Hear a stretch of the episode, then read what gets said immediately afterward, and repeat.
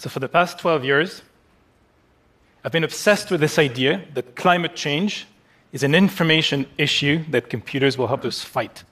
I went from data science to climate policy research, from tech to public service in pursuit of better data to avoid the wasted energy, resources, opportunities that lead to runaway carbon emissions. Until one day, running in the streets with a friend, it hit me. The same cars, factories, power plants, whose emissions are wrecking our climate over time, also release harmful local pollutants that threaten our health right here and right now. All this time, I'd focused on the long term environmental risk when I should have been up in arms about the immediate health impact of pollutants in the air. Air pollution is a burning public health crisis. It kills 7 million people every year. It costs $5 trillion to the world economy. And worst, it robs us of our most precious gift, the years in our lives.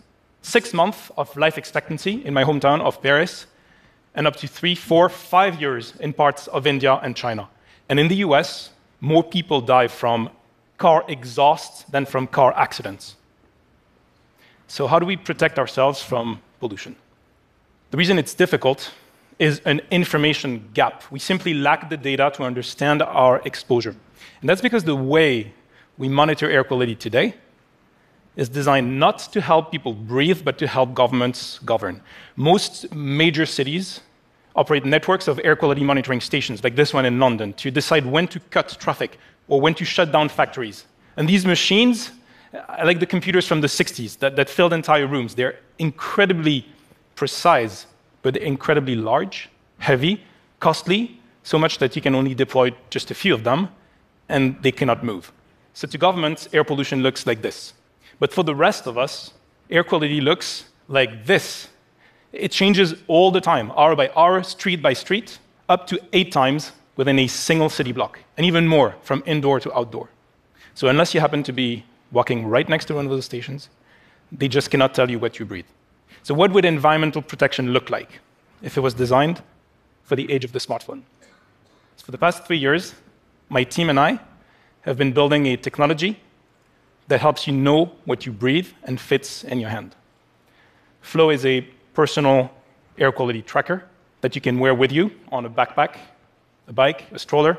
It's packed with miniature sensors that monitor the most important pollutants in the air around you, like nitrogen oxides, the exhaust gas from cars, or particulate matter that gets into your bloodstream and creates strokes and heart issues, or volatile organic compounds, the thousands of chemicals in everyday products that we end up breathing.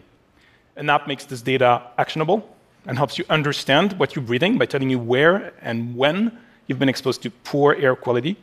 And that way, you can make informed decisions to take action against pollution. You can change the products you use at home. You can find the best route to cycle to work. You can run when pollution is not peaking, and you can find the best park to bring your children out. Over time, you build better habits to decrease your exposure to pollution. And by tracking air quality around them, cyclists, commuters, parents will also contribute to mapping air quality in their city. So we're building more than a device, but a community.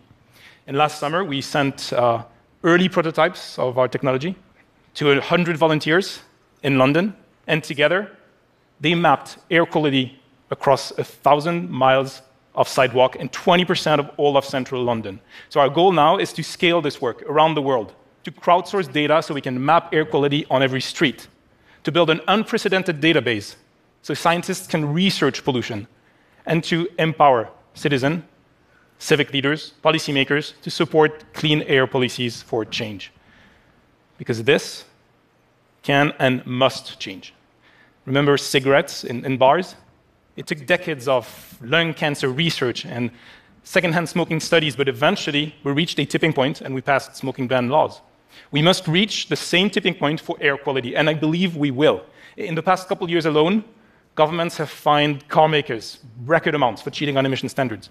Cities have passed congestion charges or built bike lanes, like Paris, that turned this highway, right next to my home, in the middle of the city, into a waterfront park. And now mayors around the world are thinking of banning diesel outright by 2025, 2030, 2035. But how much faster could we go? How many lives could we save?